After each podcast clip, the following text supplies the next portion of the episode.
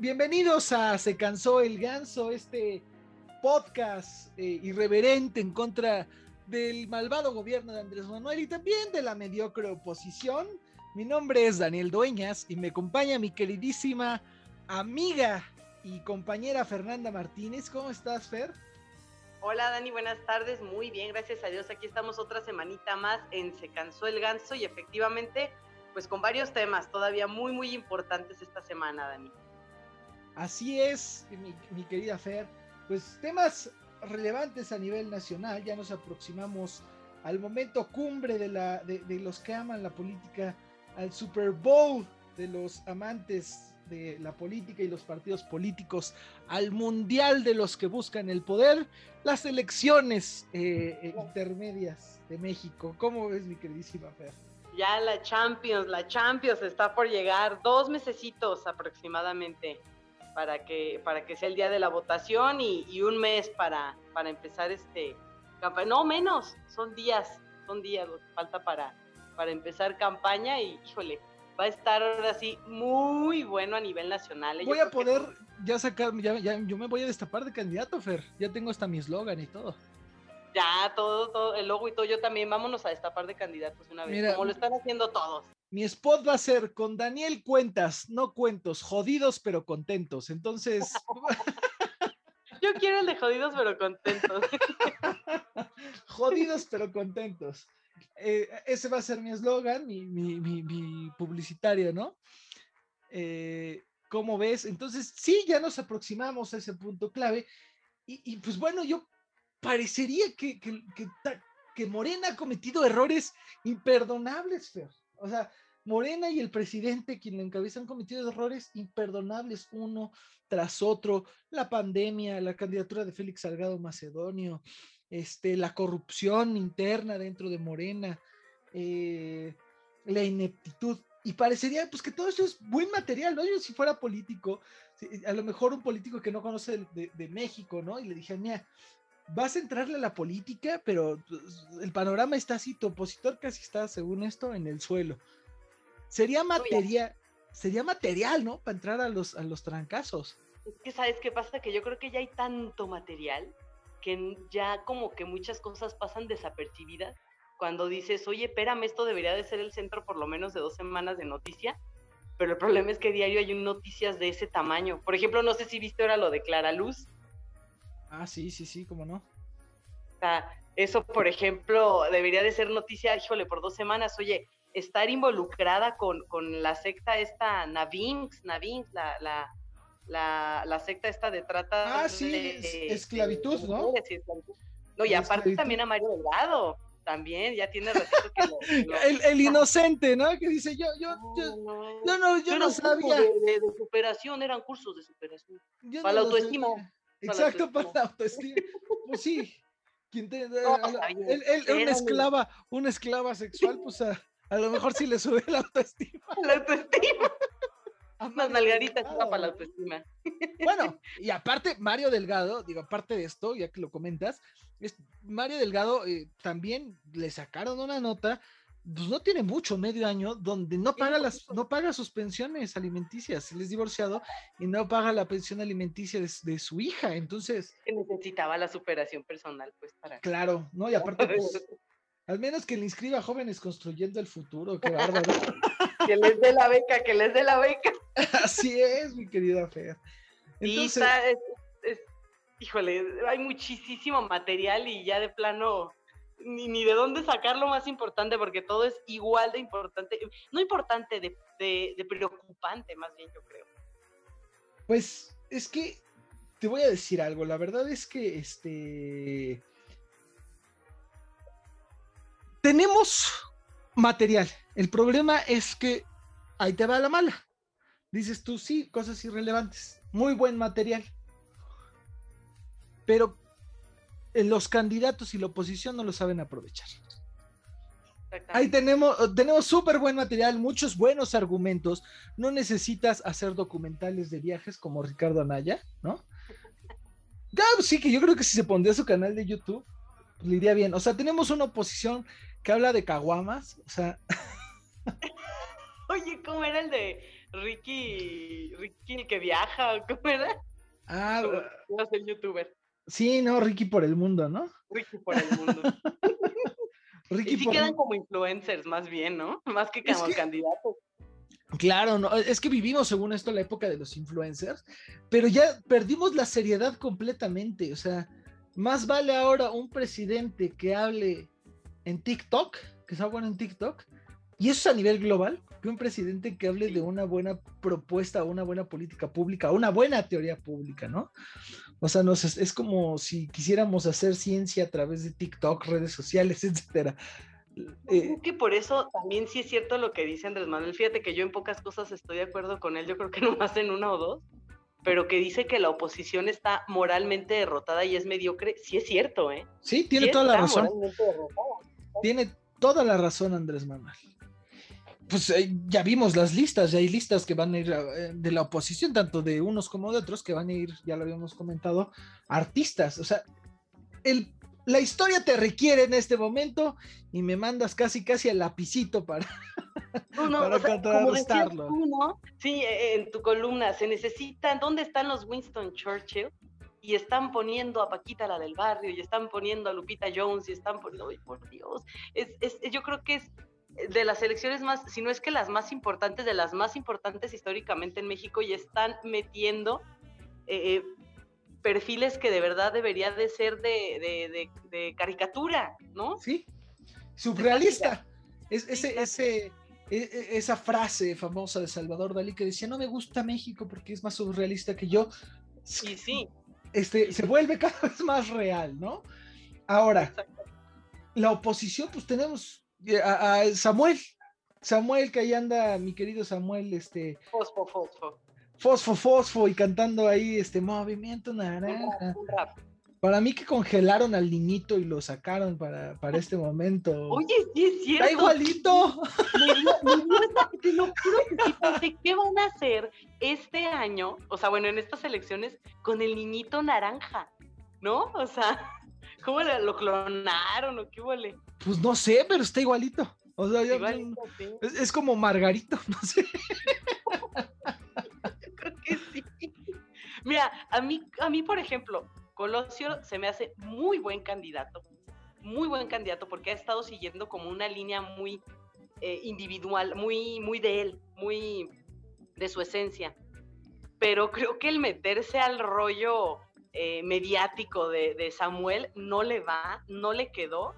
Creo que más bien ya se me hace poco, como dices tú, poco serio y ya cae un poquito en lo ridículo. Somos, eh, nos estamos convirtiendo, somos una oposición débiles, o sea, como decía Margaret Thatcher en ese momento, estamos en el momento del Partido Conservador más débil, aquí también estamos en el momento más débil de ese de esa oposición mediocre. O sea, en vez de educar a la gente, de educar a la gente, de formar escuelas de, de, hasta los mismos partidos, de cómo educar a la gente, oye, cómo votar, en vez de ponerse a bailar un rap, ponte a educar a la gente para que sepa precisamente cómo votar y no llevar al caño a México este 2021. Pues mira, yo te voy a decir algo, o sea, a mí me gustaría un Andrés Manuel de oposición, pero de la, de, de, ahora sí del otro bando. O sea, porque Andrés Manuel, si con un gobierno como este, imagínate, un gobierno como este, Andrés Manuel lo destrozaría con tantos errores. Sí, sería, sería muy buena oposición. Exacto, porque él se aprovecharía todos. Exacto. Cada los errores ¿Por qué? Porque lo único que tienes que hacer es señalar errores, hacer un video, señalar errores, diario, a lo mejor sí estar diario en redes sociales, hablando, pues mira, pasó esto, sucedió esto, ¿no? Y no estar, y no, y no estar, me da tanta coraje ver tanta pobreza, este, es como el padre que las caguam, o sea, ¿y quieres ser candidato a la presidencia o, o, e, e, es una burla, es, es, es una burla.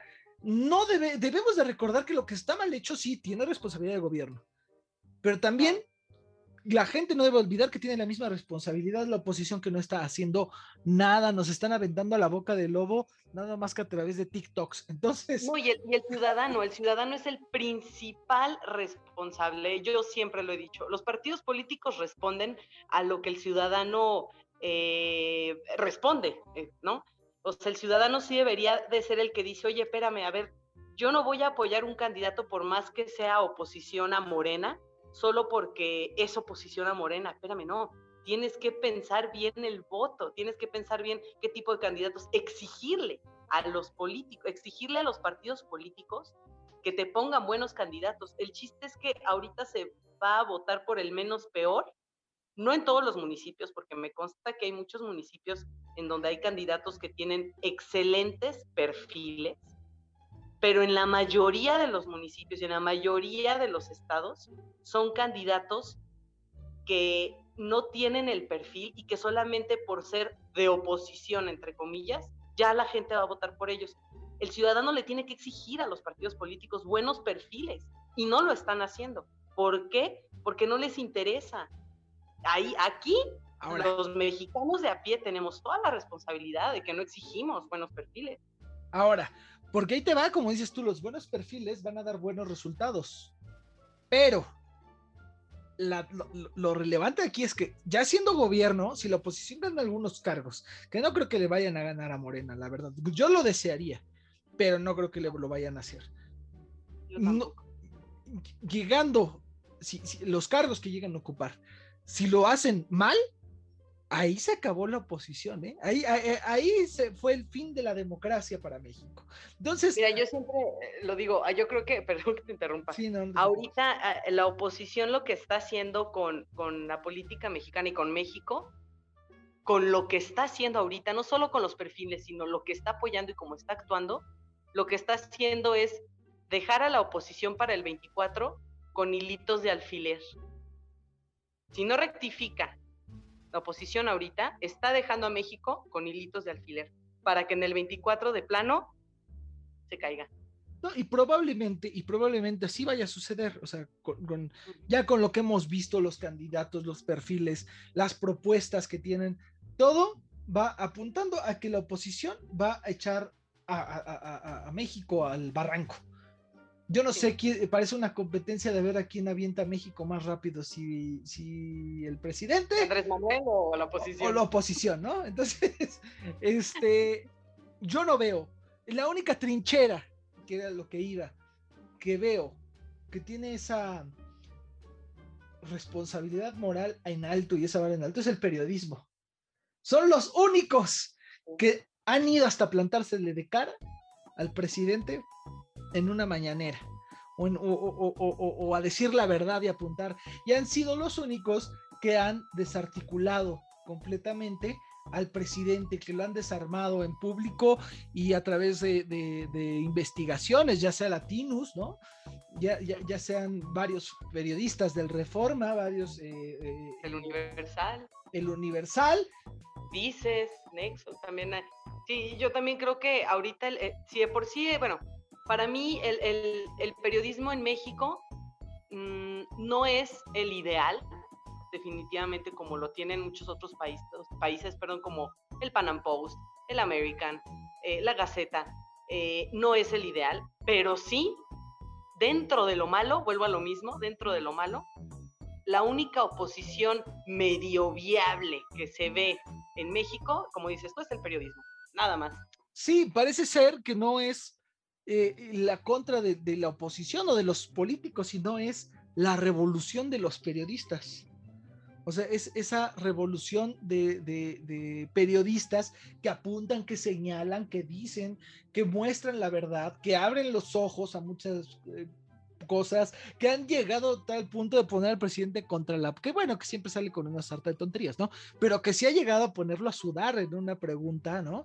Esa oposición ha sido, eh, y es la que más le duele. Si te das cuenta, el presidente casi nunca habla de un político, porque eso es como siempre Habla del periodismo. Siempre habla del periodismo porque es el que le ha dado e, en el corazón. Entonces... No, y hasta pone las caras de los periodistas. Claro. Exacto, ahí es en donde te das cuenta ahorita quién está tomando ese rol. Eh, lo que pasa aquí es que la oposición de los partidos políticos están haciendo tan mal papel que están dejando un vacío de poder en México. Entonces, ese vacío de poder de oposición lo está llenando ahorita el periodismo. El problema es que cuando empiece, si ya de por sí hay persecución, cuando empiece más fuerte, imagínate qué va a pasar. Ya se va a quedar México totalmente sin oposición. Se va a quedar México totalmente, o la oposición va a ser desde fuera, porque siempre va a existir, ¿no? O sea... no, no, no cuenta tanto una oposición de fuera como la de... Bueno, es que con este mundo tan globalizado, o sea, te digo, ya no es, ya no es como antes que te salías y ya no, pero sí puede empezar un periodismo a irse y ya no poder hacer investigación en campo, por ejemplo, ya no va a ser, ya no va a ser pues, tan fácil. Venezuela, todo el mundo lo critica a nivel global, pero pues no se ha podido hacer nada porque todo lo interno lo tienen ya cooptado. Son, son, son dictadores, entonces ese vacío de poder, creo yo, que sí lo debemos ocupar a través del periodismo por informarnos, pero también los ciudadanos. Yo creo que ya los partidos están tan desgastados, hasta el mismo Morena, que hay que revalorar esa, ese esa fundación de partidos, esa la ideología. Ya muchos no saben ni siquiera de qué nada más es PRI, porque pues mi, mi papá era del PRI. Ni siguen, ni siquiera conocen, por ejemplo, ahorita ni siquiera los mismos eh, eh, políticos siguen los estatutos de sus partidos, o sea, entonces, pues, ¿qué onda? No, ahí tienes, por ejemplo, eh, Jorge Triana, Fernando Beluzarán, ahorita que son candidatos por el PAN, que no siguen uno solo de los estatutos del PAN.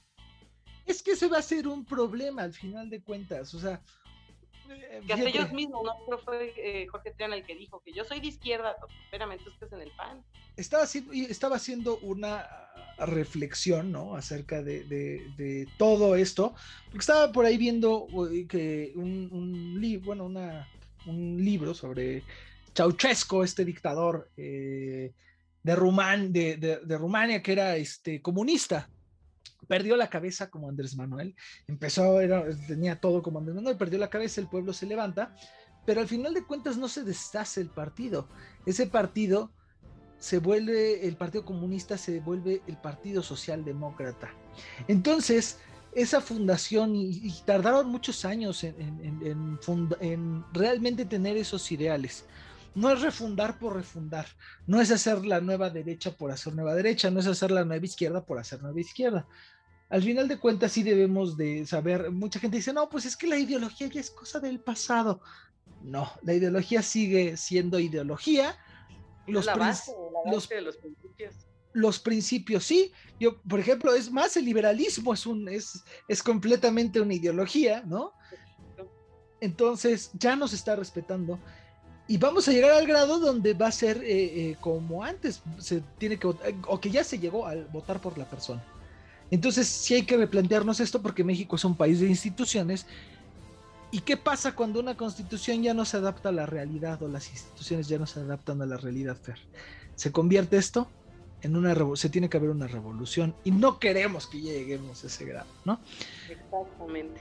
No, y, peor tantito, no solo revolución, porque muchos eh, eh, llevan también la cuestión de, la revolución a la cuestión armada, ¿no? Claro que puede pasar, pero primero yo creo que lo que sucede es una crisis política tan intensa en donde en países como México, que son, no son Birmania, no son Somalia, no son eh, países pequeños, por así decirlo, o sin tanta importancia económica, México lo es. Entonces, el problema es que si México cae en una crisis política como en la que estoy segura que va a pasar, eh, por lo que estamos platicando, sí puede llegar a haber una crisis ya eh, pues bélica, ¿no? Y peor tantito con intervención de países. Intervencionismo, claro. Claro, claro, que tengan. Que no es la primera vez que lo vivimos, ¿eh? Que no es la primera vez que lo vivimos. Ya lo vivimos a lo largo de la historia, cuando llegaron con Victoriano Huerta, ¿no? Que invadieron el puerto de. Pero fíjate, ¿en qué época? O sea, impensable en ahorita, ¿no? 100 años. Casi, casi, casi cada 100 años pasa una refundación. Pues es como una refundación y es, y es tomar conciencia. Sí, sigue habiendo muchas injusticias, mucha inconformidad social. Que, que llega el presidente con que, que a querer cambiar no reformó nada, la gente sigue teniendo ese resentimiento muy fuerte. Entonces, vamos a ver en qué acaba esto, ¿no? Sí, es importante informarnos. Qué bueno que el periodismo si, siga informando y, que sea la única oposición y, los que hablan las cosas directo. Exactamente, por lo menos que se informe la gente a través de los medios de comunicación. Sí, sobre, sobre todo porque pues mucha gente, como te digo, no sabe ni qué es un diputado, ni a qué se dedica, ni por qué va a votar por él, ni cuál es la función de un gobernador. Simplemente, nada más es el nombre lo que sabe. Pero bueno, nombre y el partido. pero bueno, mi queridísima Fer, ¿qué te parece si vamos con mi querido Alex Medrano? Quien Perfectísimo. quien nos trae este, lo último en de, de, de la justicia y la restauración social en al derecho.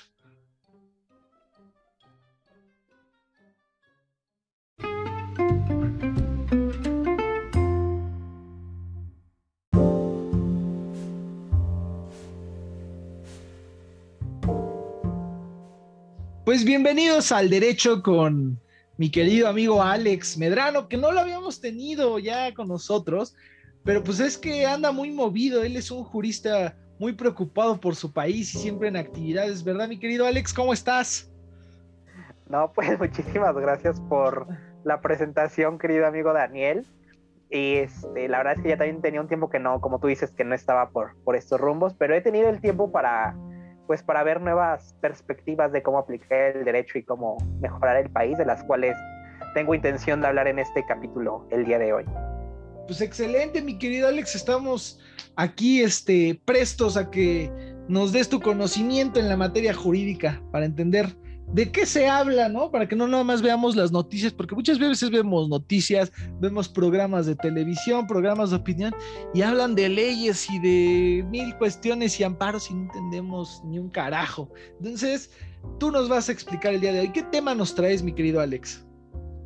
Pues mira, como ya vienen las siguientes elecciones y, eh, y bueno, los ya hay candidatos políticos, entonces yo me he abocado en estos últimos momentos, de, en estos últimos tiempos, para apoyar a ciertos candidatos. Totalmente, yo soy apartidista, candidatos de diferentes partidos políticos que me han contactado para desarrollar planes de desarrollo municipal, es decir, la cuestión más local que te puedas imaginar. Eh, cada municipio, como breve preámbulo, podemos decir que debe de tener un plan de desarrollo municipal, cada presidente municipal o cada alcalde, en caso de la Ciudad de México, el cual va a determinar las rutas por las cuales debe de seguir eh, su mandato los tres años que como alcalde o como presidente municipal le corresponden, las rutas que va a seguir en diferentes materias, como medio ambiente, como espacio público, como este, el tema de género, el tema ambiental y desde luego el tema de seguridad, que es donde pues yo estaba apoyando. Entonces vengo aquí a platicar de, de la importancia que debe tener un plan de desarrollo municipal eh, para tener, pues, para poder combatir desde luego los índices de, de delincuencia que hay en, en, nuestra, en nuestro país. Pues fíjate, Alex, que sin lugar a duda es, yo creo que, si no el primero, o que yo creo que sí, ¿no? En este momento sí es el primer tema y siempre ha sido desde hace ya 20 años, el tema principal, la seguridad, los índices de delincuencia y, de, violencia, que también tiene que ver también con la seguridad que, hay en el país, ¿no? Y, y en particular en este caso con los municipios. Entonces, sí es un tema importante y creo que es un tema que hace falta, como dices tú, mucha mm, investigación y mucho desarrollo. Exactamente. De hecho, el objeto de estudio de la seguridad es precisamente la violencia, mientras que el objeto de estudio de, la materia penal pues es el delito, ya cuando los índices de violencia son más altos. Y es importante, ¿por qué? Porque debemos de conceptualizar bien, en primer lugar, qué es la seguridad y cómo es que la podemos aplicar en un municipio. Con el concepto de seguridad ciudadana, que no sé si ya lo he mencionado por acá, se expande esa idea de la seguridad pública, en donde solamente el ejército o las policías son las encargadas de proveer seguridad dentro del espacio público. La seguridad ciudadana te abre un paradigma en los proveedores de seguridad y ya dejas de solo ver a las eh, policías y a los, a los miembros del ejército como los únicos proveedores de esta. Ya empiezas a ver a secretarías de Estado, a gobiernos locales, estatales y desde luego los municipales, a través de las políticas públicas que ayuden a frenar eh, pues la cuestión eh, criminal en las diferentes etapas que ésta se puede manifestar.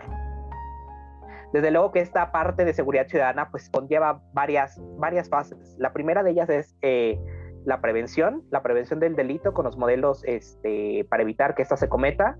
Después, cuando ya tenemos esta, esta es, cuando se comete el delito sigue la procuración de justicia a través de, eh, se materializa a través de las fiscalías y con el deber estatal de, llegar a la verdad material en los hechos delictivos. Después tenemos eh, el tema de administración de justicia ya con los tribunales. Y el siguiente punto es muy importante, que es la reinserción social, donde es ahí exactamente esa, esa, esa pieza clave para romper el círculo de la criminalidad. ¿Por qué? Porque es cuando vuelves a acomodar a la persona que ya ha compurgado su pena en, en, pues ahora sí, de, después de haber sido sentenciada, y la tienes que regresar al entorno de donde fue sacada. Y es ahí donde los gobiernos municipales tienen una oportunidad increíble para empezar a romper el círculo vicioso de la criminalidad. Entonces, para no hacerlos más bolas, el gobierno municipal tiene la función importante de reinsertar a la sociedad o de dar un seguimiento de reinserción social y así el tema de prevención también es súper importante, donde yo, bueno, he estado trabajando en algunas políticas para hacer esto posible. Eh, bueno, te, comento algunas de Daniel. En el tema de, de prevención del delito, bueno, pues es muy importante lo que hemos estado trabajando en proyectos eh, institucionales de la UNAM, que la idea es trasladarlos al ámbito público, donde visualizamos a la, a, la sociedad eh, como personas que pueden ellas mismas aportar sus percepciones de inseguridad. Es decir, tenemos un proyecto de cartografías participativas donde tenemos el estudio de los delitos, el estudio de las zonas de confianza, zonas de malestar, y que es muy fácil y te da muchos datos estadísticos para transformarlos a la política pública. Es decir, este, este, esta metodología que tenemos de cartografía sirve para la recopilación de datos construida a partir de las mismas personas de la sociedad, las que son ellas la principal clave de percepción de, son las, las primeras personas que perciben eh, el fenómeno de la criminalidad, ¿no? y a través de esa construcción ciudadana de espacios de confianza y zonas de malestar, nosotros como, bueno, no nosotros, ¿verdad? Las personas que acepten los cargos de, decisión, presidentes municipales, entre otros, ya con esos datos sistematizados pueden diseñar políticas públicas como son los hotspots, eh, aquellos donde tienen mayor incidencia delictiva, eh, espacios públicos. Pero es muy interesante este concepto porque eh, las zonas de malestar puede ser que sean eh, no permanente, sino por horarios, es decir, cuando sea tarde, cuando sea de mañana o en alguna hora especial del, día por las condiciones que, por las condiciones propias de la zona. Entonces, cuando combinamos estas partes tanto científica para recopilación de datos y de investigación y lo trasladamos a la política pública para generar modelos de prevención, podríamos estar generando un cambio en el paradigma de cómo ver eh, de cómo ver la delincuencia municipal.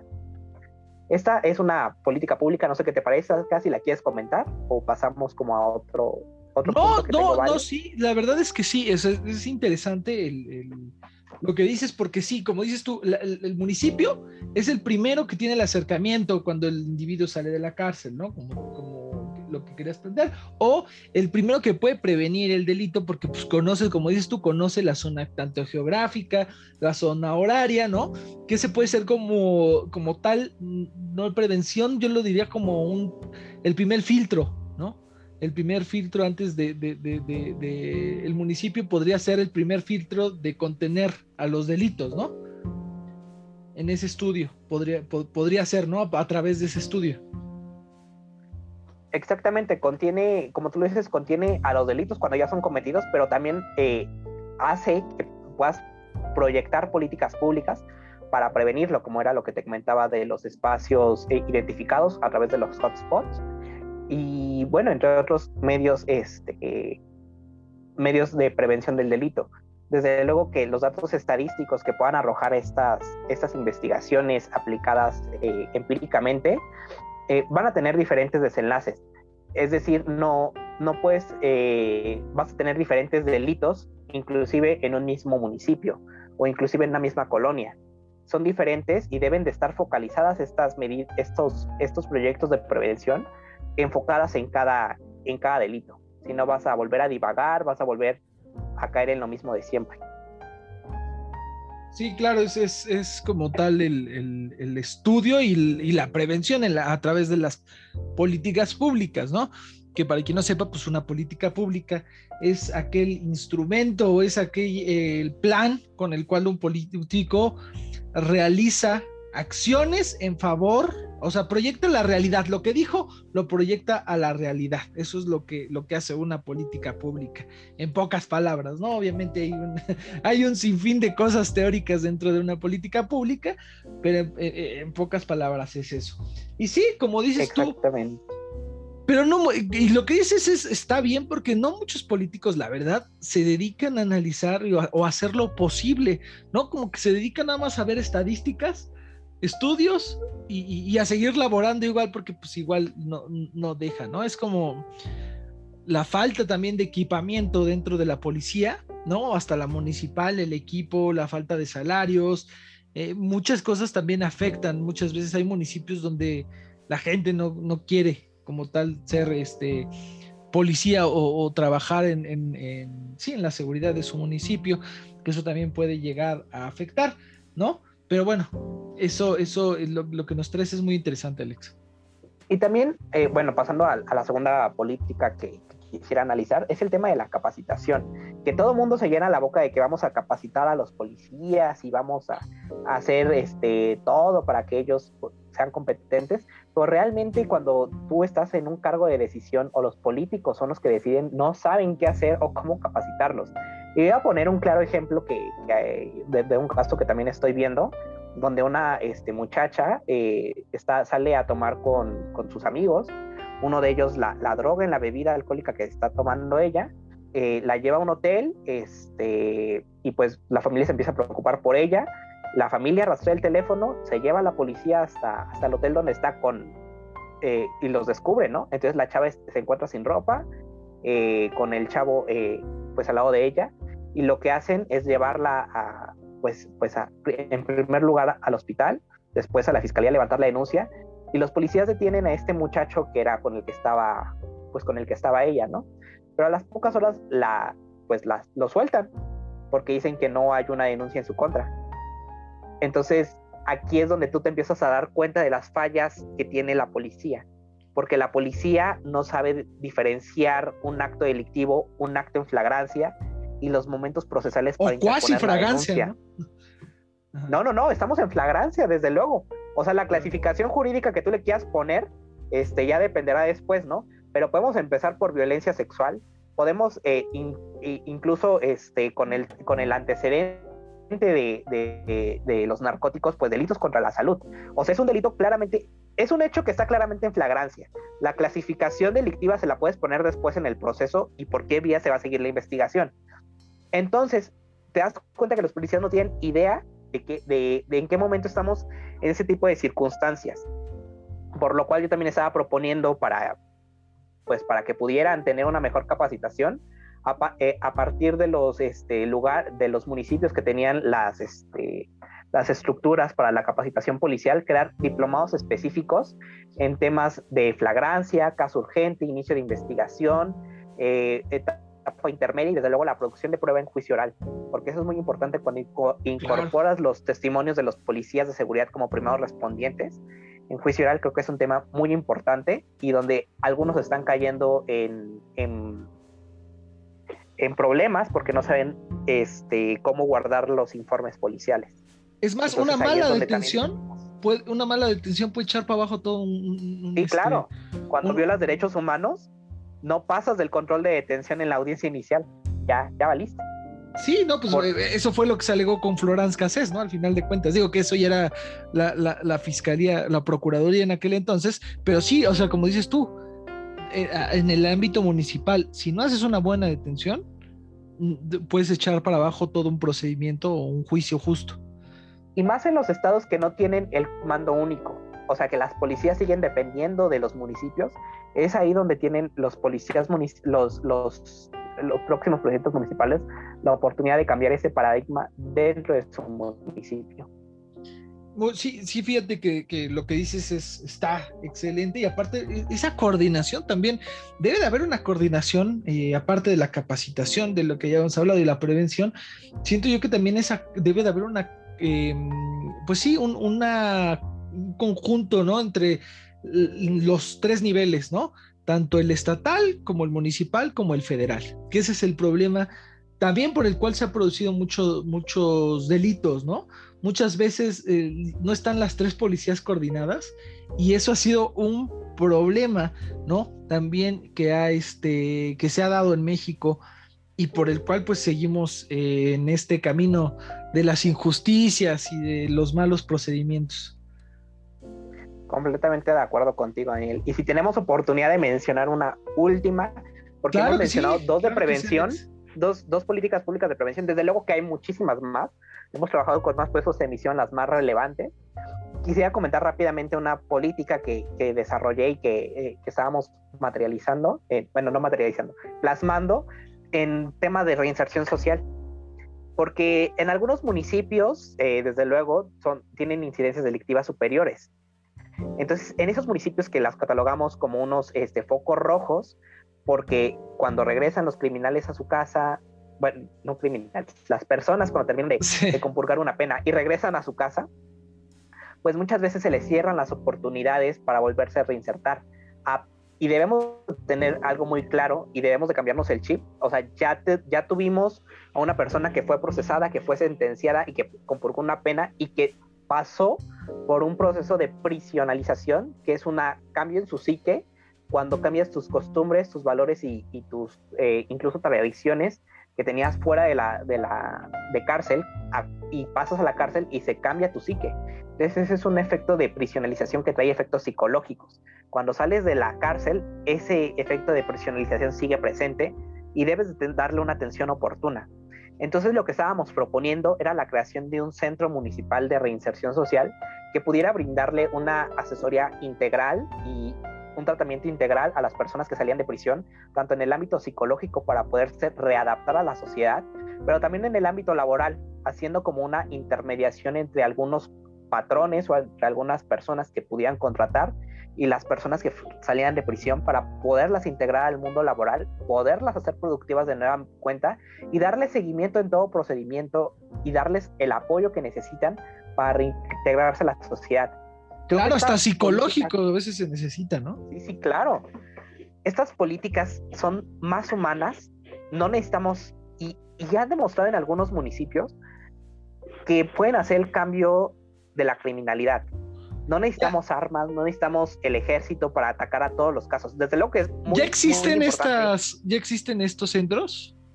Sí, sí, sí, tenemos unos precedentes en el estado de Chihuahua y el estado de Durango que han reportado el éxito en, pues casi el 80% de los casos que, han atendido. Ah, ok, no, pues sí, es muy alto el porcentaje de, reinserción, ¿no? Exactamente. Reinserción, no, no vayan a decir que no sé hablar. y ahí rompemos el círculo de la criminalidad municipalmente y desde luego que pues que apoyas más humanamente. Y aparte, pues y, no nada más municipal, Alex, yo creo que eh, podría ser una política que cambie a nivel nacional. Nacional, claro. Porque dices tú, o sea, como dices tú, es la, la, o sea, el municipio es la casa, ¿no? Es la casa chica, es donde vive, donde se forman las pandillas, donde se forma, etcétera. Si tú aprendes a contener bien esto, los grupos delincuenciales como los cárteles y todos, pues ya no van a tener materia prima. O sea, al final de cuentas.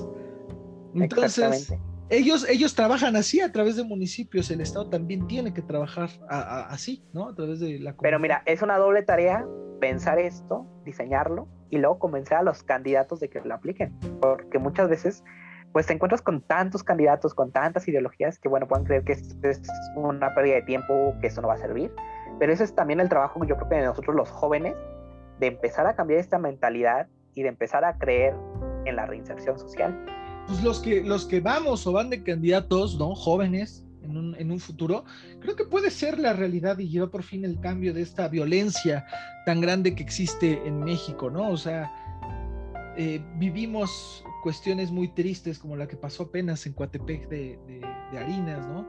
Donde mataron a, a 13 eh, policías y, bueno, y la, política ya, yo recuerdo que en el sexenio pasado y antepasado todo el tiempo era violencia, narcotráfico, y en este casualmente se apagó. Ya no existe la violencia, ni existe el narcotráfico, ni existe la criminalidad, pero sigue siendo la cabeza de, los problemas en México, no es la división social, es esto, es esto lo que platicamos en este momento, la, la, prevención del delito y en este caso, pues en materia municipal, que puede ser la punta del iceberg, ¿no? O puede ser este, sí, la punta del iceberg lo que, lo que pueda solucionar el, problema de inseguridad en México.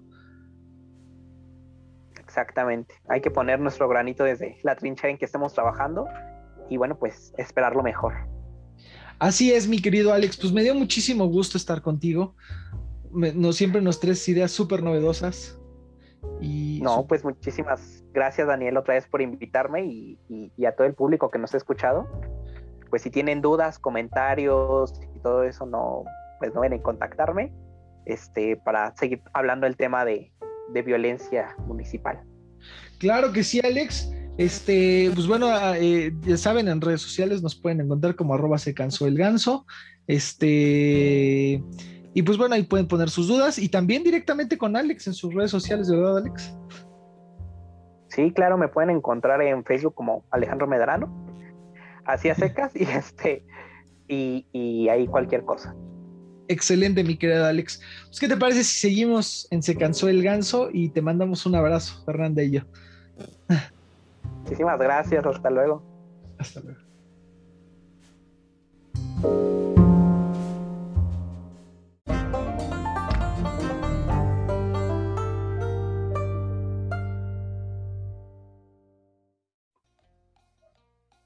Mi Dani, pues se nos ha terminado el programa de esta semana. ¿A quién se cansó el ganso? Muchas gracias a todos por estar con nosotros durante toda esta transmisión, este podcast. Y pues terminamos con un, con un tema muy importante que hasta que no se resuelva va a estar en boga de este programa y de seguro de todos. Hablamos del tema de Félix Salgado Macedonio. ¿Qué tal? Ese tema sigue pues, con todo. El, el favorito de Andrés Manuel, el intachable Félix Salgado Macedonio, que pues bueno, ya había sido tema de comentarios de varios programas y de varios medios de comunicación. De todos los días, ¿eh? Pues por, por todo esto de, de, las violaciones, ¿no? Que las denuncias en su contra por violación, ¿no?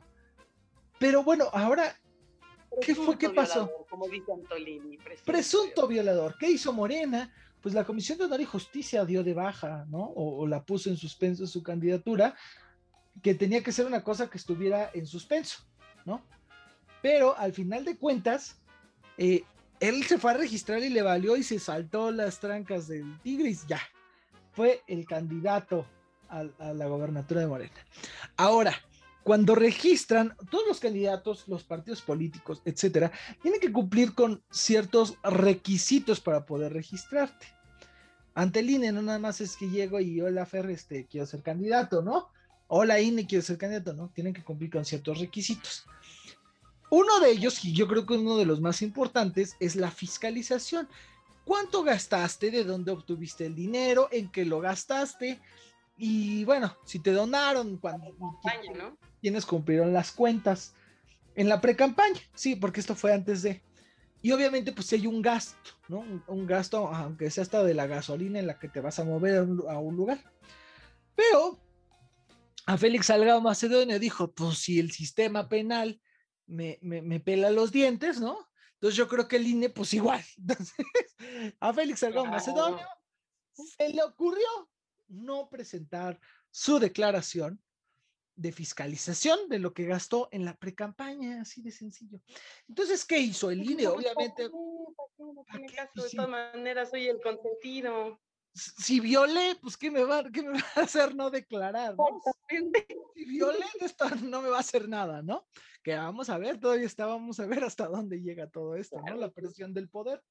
Pero la comisión, evidentemente hay una comisión de fiscalización del INE, ¿no? Donde eh, checan que se cumplen los requisitos, pues aquí dijeron, ¿sabes qué? Propongo, o sea, porque ellos emiten un dictamen donde dicen, eh, pasa o no pasa, ¿no? Que es como una comisión previa a que la vote el, el, comité del INE, ¿no? Este Córdoba y, y, los demás este, consejeros. Pero aquí lo que proponen es que como no presentó este Félix Salgado Macedonio no presentó su, su 3 de 3. su declaración, que al final de cuentas, este, esta comisión propuso que al no presentar en su declaración eh, de fiscalización, se le echara para abajo su candidatura a Félix Salgado Macedonio. Entonces, 3 de 3. Pues 3 de 3 es personal, pero este es de su fiscalización de campaña. ¿Cuánto gastó en su pre-campaña? Entonces, entonces, este, si no cumples con, con, con, este requisito, pues sí, o sea, lo que marca la ley es que te la den de baja. Entonces vamos a ver qué resuelve. Todavía falta, eh, va, va, a tener que resolverse esto en la Comisión Nacional del INE.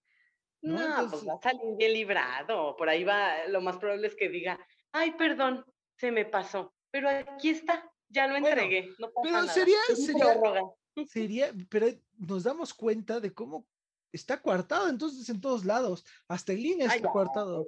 Bueno, ya nos, ya. nos dimos cuenta con, con lo de México Libre. ¿Qué pasó en México Libre? Fue el órgano de fiscalización que esta comisión, en ese caso, la comisión de fiscalización dijo, va, pasa, ¿no? Pero ya en el, allá en, en, en, el pleno, ahí en la decisión de consejo, pues dijeron, no, no pasa porque usaron. No, pues sí, pues inventaron ahí una este murallama. No pasa porque no quiero, así de sencillo, y acaba de ser al revés, pasa porque quiero. Exacto, bueno, pues sí, libera, pero bueno, a lo mejor no sale en la comisión, ¿sabes dónde va a salir? ¿Dónde? Bien liberado, en el tribunal en el tribunal. Pues nuestro querido Vargas, ¿no?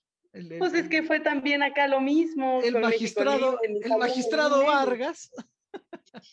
Ni salió en el INE ni salió en el tribunal porque está cooptado, pues acá va a ser lo mismo, va a salir porque pues está cooptado. Claro, porque pues evidentemente les conviene tener a una persona que casi sí tiene un pie en la cárcel, porque Vargas tiene casi que en la cárcel. Tiene una investigación tiene una investigación por, por, por, este enriquecimiento ilícito que no se ha dado porque pues obviamente el presidente lo quiere tener del cuello. Pero eh, este, vamos a ver, el, presidente se cree muy, muy, este, el presidente, ¿no? De, la República, sino el del INE, pues muy, como muy puritano, pero creo que vamos, se va a dar uno cuenta qué es lo que pasó. Tiene más manchado su pelaje que AMLO. Sí, no, no, no, es, es, es, una barbaridad, pero te digo, ¿cómo, ¿por qué les conviene tenerlo ahí? Porque lo tienen del cuello, al final de cuentas.